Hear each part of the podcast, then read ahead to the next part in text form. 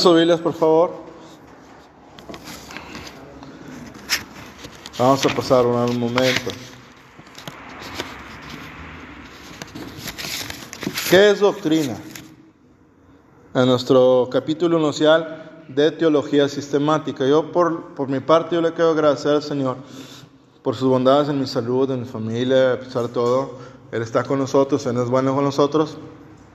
Pero, nada, pero en algo en especial es que el Señor consiguió una petición de mi, de mi persona y estoy formando, al menos temporalmente, parte del cuerpo docente de un instituto bíblico. Entonces, para mí, eso es oro molido, ¿verdad? Le doy gloria al Señor y gracias a Él. Bueno, vamos a hablar primero de qué es doctrina, de la doctrina, ¿verdad? Cristiana.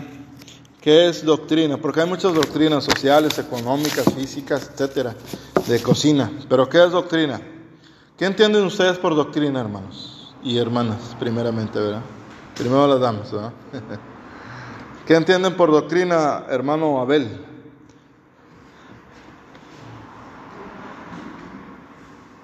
No vino Oscar porque él estudió para ayudarlo.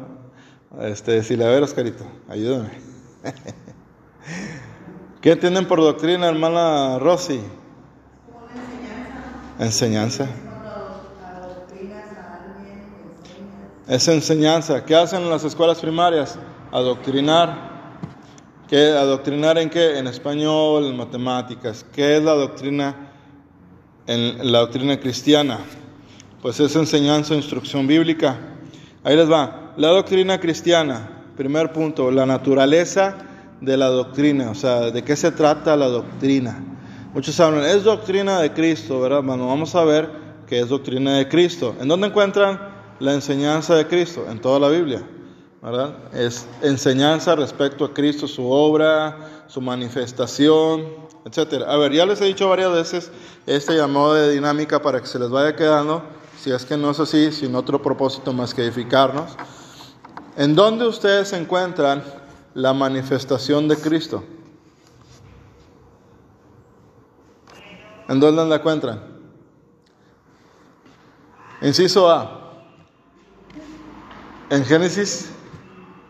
Inciso B. En Calimán. No, ¿verdad? Capaz de que algunos me dicen que sí. Inciso C. Los evangelios. Fíjense la pregunta.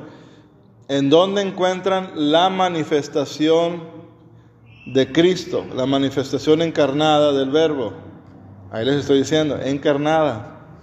¿Dónde la encuentran? En los evangelios. Gloria a Dios. Le daría la mitad de, de mi galleta, hermano, pero luego no vamos a cansar, ¿verdad?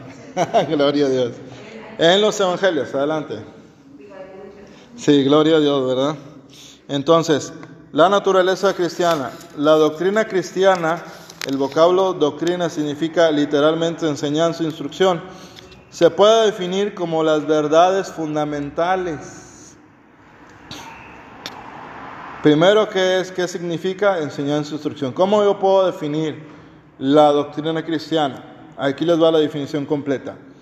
Como las verdades fundamentales, básicas, pues, de las sagradas escrituras ordenadas en forma sistemática. Muchos cristianos a nivel mundial en las iglesias, un buen porcentaje puede ser, sí conocen. El problema de ellos, de los que leen, ¿verdad? porque unos ni leen, pues ¿cómo van a saber? Agarran su Biblia, ¿verdad? Y, y peligro la confundan con la de Condorito y se la traen a la iglesia, ¿verdad? ¿Qué es eso? Gloria a Dios.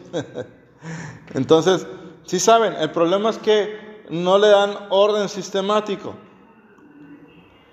Dios es un Dios de orden. Va a llegar un momento en que es necesario que ustedes tengan unos cuantos diplomados al menos para poder cumplir un mandamiento bíblico neotestamentario que viene en las cartas de Pedro que dice que debemos estar preparados para dar respuesta a aquel que demanda de nosotros. Es una preciosidad sentir la presencia del Espíritu Santo que está en nosotros y con nosotros. Es una preciosidad que las personas hablen en lenguas, se interpreten, dones de sanidad, etcétera, los dones del Espíritu, las operaciones y demás. Pero va a llegar un momento que va, valga la redundancia, de que alguien enfrente que tenga hambre de Dios, le va a decir, bueno, dime por qué tengo que yo saber y aceptar que la Biblia es la verdad. Tienen que saber doctrina cristiana y estudiar la Biblia seriamente, porque va a llegar un momento que alguien les va a decir, les traigo una nueva revelación, ¿verdad? Pues a menos que sea rollo de cámara, ¿verdad? Porque ya la revelación está completa. Se revela, ¿verdad? Así como las, como las, como las este, fotografías anteriores las revelaban, ¿verdad? Esa es la única revelación que puede haber porque ya está. Y está completa, son 66 libros canónicos. Bueno, entonces, ¿qué van a decir? Lo que dice la palabra de Dios, teología sistemática. ¿Qué es teología? Es tratado o discurso razonado con respecto a Dios, el hombre y sus relaciones con Él. Sistemática ordenada. ¿Qué es doctrina? Las verdades fundamentales, sagradas escrituras, ordenadas en forma sistemática. Van a ver que se van a gozar. ¿eh? Cuando ustedes vencen su carne, y yo también, y perseveran en el estudio serio, bíblico, con hambre de Dios, su corazón va a gozarse y va a comprender verdades espirituales que le van a llenar.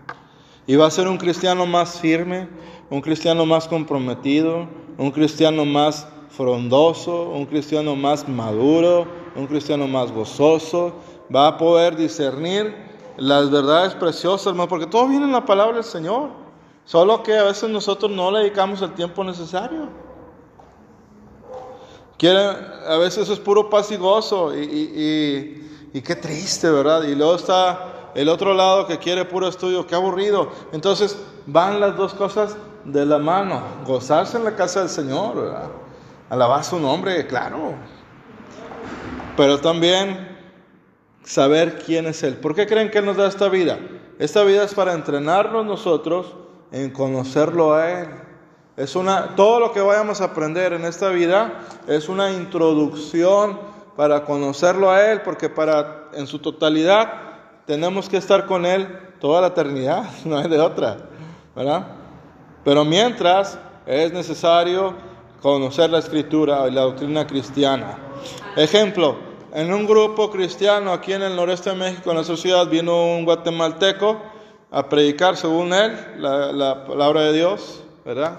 Y según él, ¿verdad? Eh, y esta persona dijo, le damos gracias al Padre, escuchen, pongan atención para que ustedes disiernan si bíblicamente es correcto o no. Y dijo, le, le damos gracias al Padre porque Cristo, escuchen, Cristo Jesús fue criado por Él. ¿Ustedes creen que es inciso A, falso? Inciso B, verdadero. ¿Qué creen ustedes que es bíblicamente, no lo que usted opina, lo que yo opino, sino lo que dice la Escritura? ¿Es cierto o no? No. ¿No? ¿Por qué no?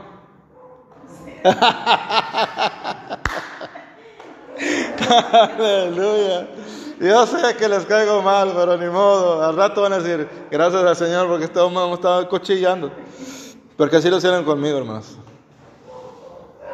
No me queda mal, pero decía, ahora que estoy gracias Señor porque vuelven que me tuvo paciencia. Esto, mándele. Este, ¿Saben por qué no? A ver, ¿qué dice la palabra del Señor? San Juan capítulo 1, versículo 1. ¿Qué dice? Ustedes tienen que contestarla porque tienen más de 10 años ¿eh? en Cristo Jesús. Tienen que, esta sí no se lo va. Hay que ganarnos de galleta, ¿verdad? Y el café. ¿eh? Ese va a ser su pase. ¿eh? Entonces, ¿por qué no? Es correcto lo que acaban de contestar. Cristo no es criado por el Padre. ¿Por qué no? Lean San Juan capítulo 1. Más fuerte. Principio era el verbo. ¿Quién es el verbo? Eh, bíblicamente, teológicamente, ¿quién es el verbo? Jesucristo. Acuérdense, es Dios Padre, Dios Hijo y Dios. ¿Quién es el verbo? Jesucristo. En el principio era el verbo. El verbo era con Dios y el verbo es y es Dios. ¿Y qué dice en la escritura en Apocalipsis? Yo soy Jesucristo, yo no, era gloria de Jesucristo. Dice el Señor Jesucristo, yo soy el alfa. Entonces, lo que dice este Señor hereje, ¿es cierto? No. Cristo no es criado por Dios. Él es antes. Después, al último y al final. Él trasciende el tiempo. Él no es creado, Él es Dios. Es totalmente Dios y totalmente hombre sin pecado. Gloria al Señor. ¿Cuándo se les olvida eso? Jesucristo era un hombre, sí, pero sin pecado. Por eso justifica nuestra vida. Él representa a toda la humanidad. No es el Papa, no, es, no soy yo, no nadie. Es Jesucristo el que a través de su humanidad perfecta en obediencia, porque jamás falló Él, Él sí, jamás, nos representa a nosotros. ¿Ya ven la importancia de la naturaleza doctrinal? Porque muchos cristianos, esa vez que dijeron eso, dijeron, amén. ¿Ah? Y toma, recibe en el nombre del Señor. ¿Cómo vas a decir amén a eso? ¿verdad? Eso es lo que creen los testigos de Jehová. Aleluya, ¿verdad? ¿Cuántos dicen gloria a Dios? Sí, pero traen un espíritu de error. Así es que yo tengo, yo tengo Biblias de ellos, ¿eh? Ellos niegan este, la realidad, por ejemplo, una de las cosas, la realidad de la vida después de la muerte. Hay un libro que vamos a llevar pronto y habla de ellos y demás. Van a gozar, ¿eh? Hay cristianos que se la pasan así, porque nunca quieren invertir un poco de tiempo en la lectura de cristiana. Y ahí, y ahí, y ahí, y luego viene cualquier cosa. Y ay, ya no quiero seguir a Cristo. ¿Por qué? Porque no tienen conocimiento, no tienen madurez. Y hay cristianos que se la pasan en puro conocimiento, pero no tienen amor por los demás. Entonces, de las dos cosas van de la mano. ¿eh? La escritura, el estudio de la profundidad de la escritura, lo vuelvo a decir, y el gozarse en Dios. ¿Cuál es el propósito de estudiar la palabra de Dios? De llevarlo a la práctica. De nada te sirve tener 40 diplomados si no haces una de las solas cosas que has estudiado. Hay gente que se envanece, ¿por qué? Porque estudian para ser ellos los que destaquen. No. Dicen que, por cierto, México es un país sin tacos, ¿verdad? Destacado. Gloria a Dios, ¿verdad? Hermanos, no es así, no hay que estudiar por, por estar este, peleando nosotros. Después hablamos de apologética, es otra cosa. El estudio más provechoso es cuando las personas se juntan para conocer a Dios, que es la intención de esos estudios. Conocer al Señor, gozarse en quién es Él. Aleluya. Bueno, vuelvo a citar otra vez la eh, definición para ir terminando. Como las verdades fundamentales de las Sagradas Escrituras ordenadas en forma sistemática. ¿Qué quiere decir eso? Doctrina. Definición de doctrina. Este estudio se denomina comúnmente teología, que significa literalmente tratado, discurso razonado con respecto a Dios. Estos dos vocablos, doctrina y teología, se emplearán alternativamente en esta sección. La teología o doctrina se puede describir como la ciencia que trata de nuestro conocimiento de Dios. Otra vez, la teología o doctrina se puede describir como la ciencia que trata de nuestro conocimiento de Dios y de las relaciones del Creador con el hombre. Trata de todas las cosas en lo que éstas se relacionen con Dios y sus propósitos divinos. Por ejemplo, dentro de esta ciencia, ¿Qué dice Dios respecto, qué dice la Biblia o la teología sistemática respecto a los mares? ¿Qué dice la Biblia respecto a los ríos? ¿Qué dice la Biblia respecto a los astros, a las estrellas, a las galaxias? ¿Qué dice la Biblia, hermanas y hermanos?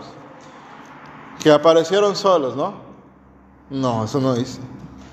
De hecho, acabo de compartir un, artículo en el grupo que se recomienda científico, pero corroboró lo que la Biblia siempre ha dicho, siempre, que el Big Bang es un, es un chiste rabón y de mal gusto. Porque cuando estos señores dicen, por ejemplo, que la teoría del Big Bang, cuando se, se, hicieron solo las cosas, ¿verdad?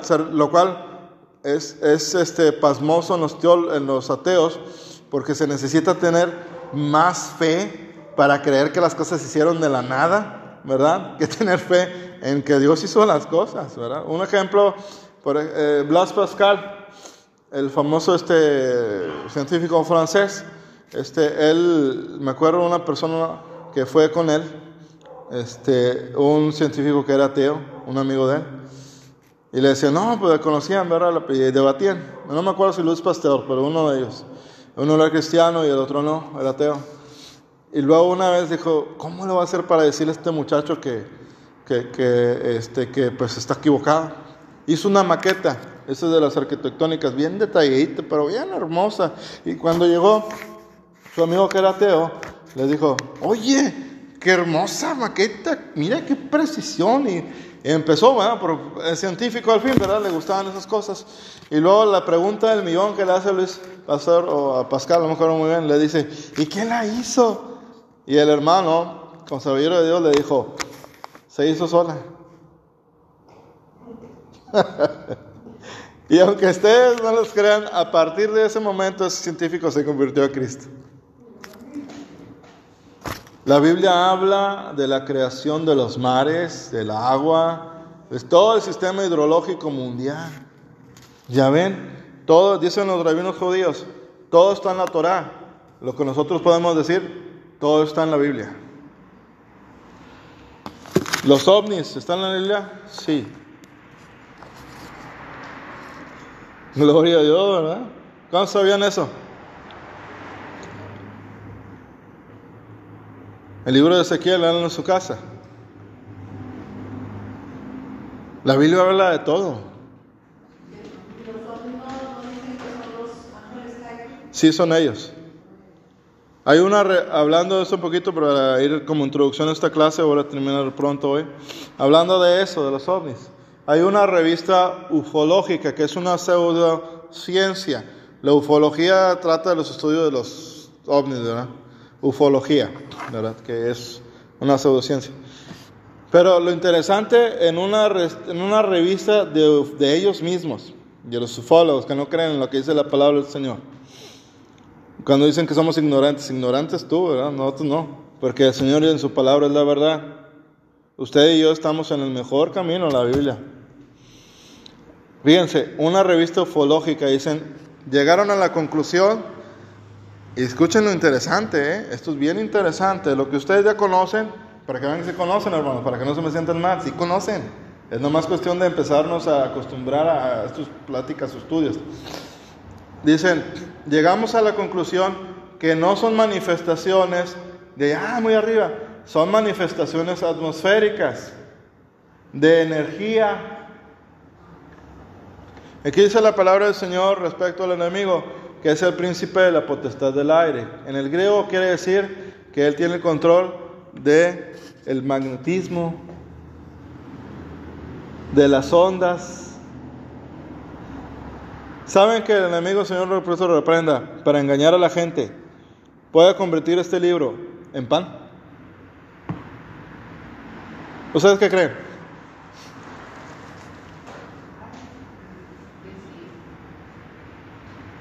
Sí. Para que vean que sí saben. ¿Qué pasó cuando Moisés y Aarón fueron a enfrentar al faraón? Levantaron sus viborillas, ¿verdad? Sí. ¿Y qué pasó?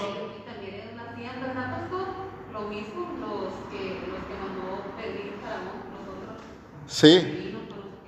Ahora, hay un principio ahí. Dios es el autor de las cosas, el enemigo es un copión. Aventó la víbora, y eso es lo que va a hacer el enemigo siempre, ¿eh? va a copiar. ¿Qué pasó con las víboras de Darón? Se le comió a los demás. ¿Tienen potestad los, los, demonios, sí, de, de energetizar cosas y de transformar cosas? Sí. a menos ángeles de Dios. Entonces ya ven por qué no podemos andar por donde hay muchos milagros. Porque ¿cómo sabes si uno de esos milagros no es de Dios? Ahora no estoy diciendo que no haya milagros. Creemos en esta iglesia en milagros. Los milagros son para hoy. Nosotros hemos vivido milagros en estos días. Aquí Dios ha sanado enfermos, ha libertado cautivos y va a sanar a los enfermos todavía. Entonces, son manifestaciones satánicas, se materializan. Conclusión, son engaños. ¿Cómo que son engaños? Lo estoy viendo, sí. El engaño consiste en este, en decir, hay, civilizaciones en el segundo cielo que se llaman las Pleiades, las Pleiades. Es el nombre científico del segundo cielo. ¿Cuántos cielos hay que enseñan la palabra de Dios? ¿Cuántos? Hermana Elvia, gloria a Dios. Me siento contento el día de hoy. Aleluya. Exactamente bien contestado mi hermana, este, mi hermana Elvia. Son tres. El primero es el que vemos nosotros. no son otros dos, pero bla, bla. El segundo es donde empiezan los agujeros negros, que le dicen así, que son portales al infierno y otras cosas. Y el tercero es donde está el Señor. Entonces, ¿los ovnis existen? Sí. Pero para nosotros no son ovnis, son ovis, son objetos voladores identificados. Cuando, se, cuando la rebelión satánica, allá que quisieron tumbar al Señor, el enemigo, allá en el, en el, cielo, miren, las, las distancias en las galaxias son grandísimas. No son de horas, son de años luz. Así se miden. O sea, si, oye, ahorita vengo, voy a echarme una vuelta aquí a, a la luna. ¿Sí? ¿En cuánto llegas? Pues llego en unos 200 años luz. ¿Está bueno? Ahí te espero. Y si ves que no llego, aguántame unos 10 años más porque voy a andar echando la vuelta ahí. Así se miden en allá en el cielo, e, en el universo. Cuando eh, la rebelión satánica los echaron fuera, los carros de Dios son esos, se los robaron. ¿Alguno de ustedes ha escuchado los carros de Dios en los salmos? ¿Cuántos han escuchado? Se cuentan por millares y millares. Los carros de Dios. Ahí vienen los salmos. Son esos. Sí. Sí, son, son estudios más profundos. Pero hay hermanos que, que, que no están listos para comer sólido. Si a veces uno les dice, hermanos, hay que pedir un orden de interpretación. No, las lenguas, no. Oye, se la quieren pasar comiendo puros taquitos de frijoles. Están muy sabrosos, ¿verdad? Aquí en México, pero, pero ¿por qué no comer un bistec bien hecho espiritualmente, verdad? Por eso a veces muchos el mundo nos tienen a nosotros como que ah, este no sabe nada. No, es que nosotros no estudiamos. La Biblia tiene todas las respuestas para lo que tú quieras saber. ¿Cuántos dan gloria a Dios? Hay un estudio que se llama, no me acuerdo si es Gematología, es un estudio de números. Total de que hicieron un experimento científico, le metieron los textos de la Biblia, así. Letras y eso. Letras. Este, y fueron dando un valor numérico, porque cada letra, por ejemplo, el alfabeto romano tiene un valor y las letras hebreas tienen un valor numérico. Y fueron dando las fechas, por ejemplo, de cuando Hitler tomó el poder, de la Segunda Guerra Mundial. Todo eso, hermanos en lo que usted y yo leemos diario, gloria al Señor. Y yo quisiera hablar más, pero veo hermanos que, que no veo que todavía están listos para, para echarse un buen vista espiritual. Ustedes sí, por eso ya estoy hablando más. No por soberbia, líbreme el Señor, pero es emocionante cuando uno va profundizando en el estudio. El Señor te quita las vendas de los ojos y ves lo que realmente es. Porque ellos dicen, los, los que han tenido contacto con esa gente, con los demonios esos, porque esos son, son ángeles caídos, no son ángeles buenos, son ángeles caídos. Podrán decir lo que quieran, pero la Biblia dice que son malos y son malos, punto. Entonces ellos dicen, fíjense lo que le dicen a la gente que no estudia la palabra de Dios que nos habla, les dicen, nosotros somos hermanos intergalácticos. Ay, caray, pues yo no, pues yo no tengo cara de chango, ¿verdad? No estoy, feo, muy bonito, pero, pero tengo cara de como tú. ¿Cómo que vamos a ser hermanos intergalácticos, verdad? No te reprenda. Y venimos a salvarlos. Ah, caray. Cristo es el que salva. ¿Se dan cuenta? ¿Saben qué van a decir ellos cuando nosotros ya no estemos aquí en el arrebatamiento, cuando venga Cristo por nosotros? Ellos van a decirle al anticristo, tú eres el rey del universo. Lo van a reconocer como el rey. ¿Y la gente qué cree que va a decir? Sí, Apocalipsis capítulo 13. Y adoraron al dragón y a la bestia. ¿Se dan cuenta? Todo está aquí. Y les van a creer. Antes en la antigüedad ellos le decían a los aztecas, a, porque no nada más ese, es el promedio, decía que los aztecas, acá que nos achacan a los, a los mexicanos, no, no, no se hagan, no se hagan locos, ¿verdad? Como decíamos acá en México. Ese promedio de idolatría es en todo el mundo. Y les decía, nosotros somos dioses que hemos venido a enseñarles. Con la educación que hay ahorita, ¿usted creen que les van a creer? No, está loco. Ah, pero si es más creíble, fíjense en el engaño del enemigo, el Señor Jesucristo lo reprenda. Les van a decir, no, y les están diciendo, nosotros somos hermanos intergalácticos que venimos a ayudarlos y a salvarlos de un holocausto nuclear.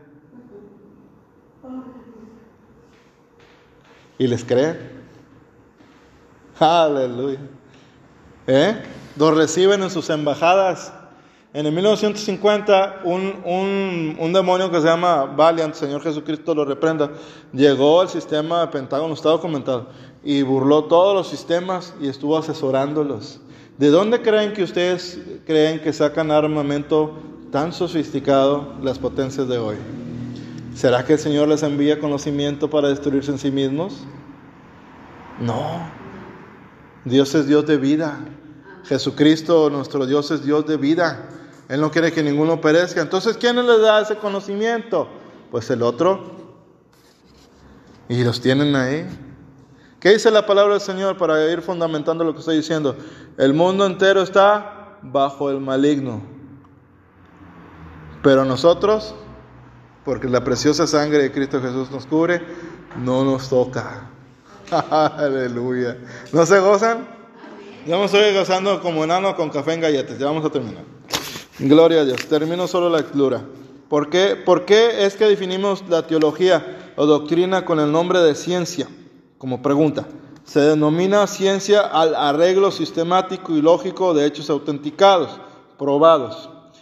Se denomina ciencia la teología porque consiste en hechos o verdades, ¿verdad? Como las tonterías del, Big Bang y que venimos del chango, ¿verdad? Pues sí me gustan los plátanos, pero pero sí al grado tal como los changuitos no, ¿eh? Están muy sabrosos. Pero a ese grado no, ¿verdad? En ese caso, en lugar de, levantar la mano para votar, pues que levantan la cola como changuitos, ¿verdad? ¿No? Pues no. Sí, lógico. Entonces, teología porque consiste en hechos o verdades relacionadas con Dios y las cosas divinas, presentadas en forma lógica y ordenada. Lógica y ordenada, ¿verdad? ¿Qué relación existe entre la teología y la religión? ¿Qué es religión? Ahí les va, el vocablo religión se deriva de una palabra latina que significa ligar. En otras palabras, la religión representa aquellas actividades que liberan al hombre a Dios en cierta relación. La teología es conocimiento acerca de Dios. ¿Cuál es la teología de los ateos? Se pueden echar un cafecito una galleta para que vayan así como, ay, ay, ay, agarrando azúcar la ardilla, ¿verdad? Gloria a Dios, perdón el modismo. Que Dios no existe. Y son ateos, gracias a Dios. Gloria a Dios, ¿verdad? Se necesita ser filosóficamente, tener más fe, creer que Dios no existe. Ahí les va, mire, para cuando se enfrente con un ateo. A ver si les puedo contestar. Vamos a suponer que no hay nada de esto. Que no hay cielo, no hay infierno, Cristo no viene, vamos a suponer. No hay este, nada después de que mueres, etcétera. Lo que creemos que dice la palabra de Dios y que se puede comprobar en cualquier forma. Supongamos que muere un ateo y muero yo. Pregunta, ¿qué va a perder el ateo si él tiene razón? Nada. ¿Y yo? Tampoco. Ah, pero vamos a voltear el ejemplo. ¿Qué tal si sí hay cielo, como sabemos que lo hay, infierno y demás, etcétera? Y el ateo muere y yo también. Pobre ateo, ¿verdad? Hasta por lógica la conclusión es que es mejor creer en Dios, hasta por lógica. Gloria a Dios, ¿verdad? De manera que entonces que la religión es una práctica mientras que la teología es conocimiento. La religión y la teología deben marchar unidas de la mano, experiencia bien equilibrada. Pero en la práctica son separadas a veces, de manera que uno puede ser teólogo sin ser verdaderamente religioso. Hay teólogos que no creen en Dios ¿eh? y no son salvos. Yo conozco uno. ¿Sabe? Más que yo, fácil. Pero no es, no es salvo. El Espíritu se me hizo sentir, yo me quedé sorprendido, hermana. ¿cómo si?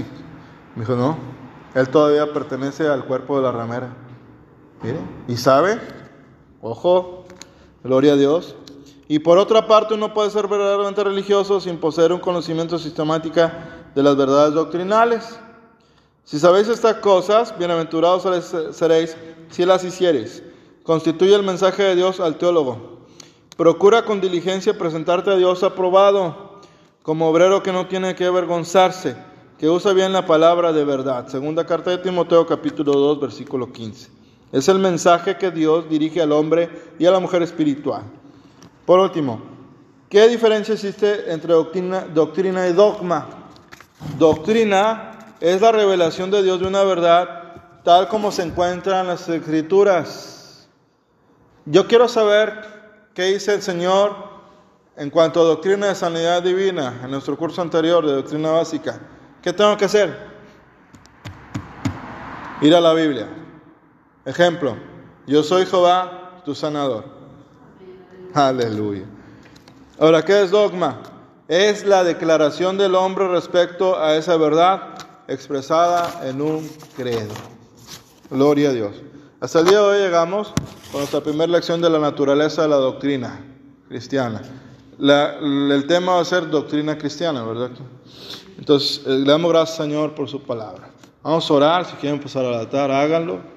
¿verdad? Vamos a, de su lugar. Vamos a orar si tiene alguno de ustedes alguna enfermedad para que el Señor toque su cuerpo y le sane en el nombre de Jesús. No importa lo que le haya dicho el médico, con todo respeto, creemos en la ciencia verdadera como beneficio para la humanidad, no como divinidad. Nuestra fe está en Jesucristo, pero sin embargo los conocimientos honestos científicos son buenos. Pero cuando la medicina desahucia alguna, le da desahucia a las personas, eh, nosotros creemos y sabemos, hemos visto que el Señor tiene poder para sanar todavía. Así es que si usted está enfermo, dígale, Señor, gracias porque estoy sano. Quizás un milagro llega a su vida el día de hoy, un proceso de sanación, pero Dios le sana. Yo le quiero dar gracias al Señor por los milagros de salud que ha hecho en mi cuerpo. En esta noche, Señor Jesucristo, te damos gracias a través de tu nombre al Padre por tu palabra. En tu Santa Escritura dice, Señor, que si alguno estuviera enfermo, por tu llaga somos curados. Recibimos salud en nuestros cuerpos, en nuestros huesos, en nuestros órganos, en nuestra alma, en nuestros hogares, Señor, en las finanzas, pero más que nada en nuestros cuerpos, Padre. Por eso dice tu palabra en esta noche recibimos salud completa, Señor. Extirpa todo mal del cuerpo de tus hijos en el nombre de Jesús y de tus hijas, Padre Celestial. A través de tu Espíritu Santo, Señor, sana, libera y llena para la gloria de tu nombre, Señor. Porque por tu llaga somos curados, Señor Jesucristo. En el nombre de Jesús, aquí más que encima. Señor, que reciba salud completa, que el fuego de tu Espíritu tiene todo mal en su cuerpo, todo espíritu de enfermedad en el nombre de Jesús, que sea extirpado todo mal físico, Señor, en cualquier parte del cuerpo mi hermano, cualquier mal, en el nombre de Jesús, Señor, tú le sanas en el nombre de Jesús de Nazaret, que es el calor, Señor. Siento el calor de tu Espíritu Santo en esta noche, confirmándole, Señor, que tú estás limpiando todo su cuerpo de todo mal en el nombre de Jesús. Se sana, se sana, sana y séquese todo mal, sea reprendido, atado. Tu espíritu de enfermedad de este cuerpo, de este templo, que es templo del Espíritu Santo, salgan y salgan toda enfermedad. En el nombre de Jesús, sal fuera, fuera en el nombre de Jesucristo. Ahora en el nombre de Jesús para la gloria del eterno Hijo de Dios, Jesucristo. Gracias, Señor, porque por tu llaga somos curados. y usando mi hermana Raquel, Señor. Guarda su vida, llena su vida de tu espíritu y todas sus necesidades sean suplidas, Señor. Te pedimos por un vehículo para la hermana Raquel, Señor. En el nombre de Jesús, Ratia Basaki Dama.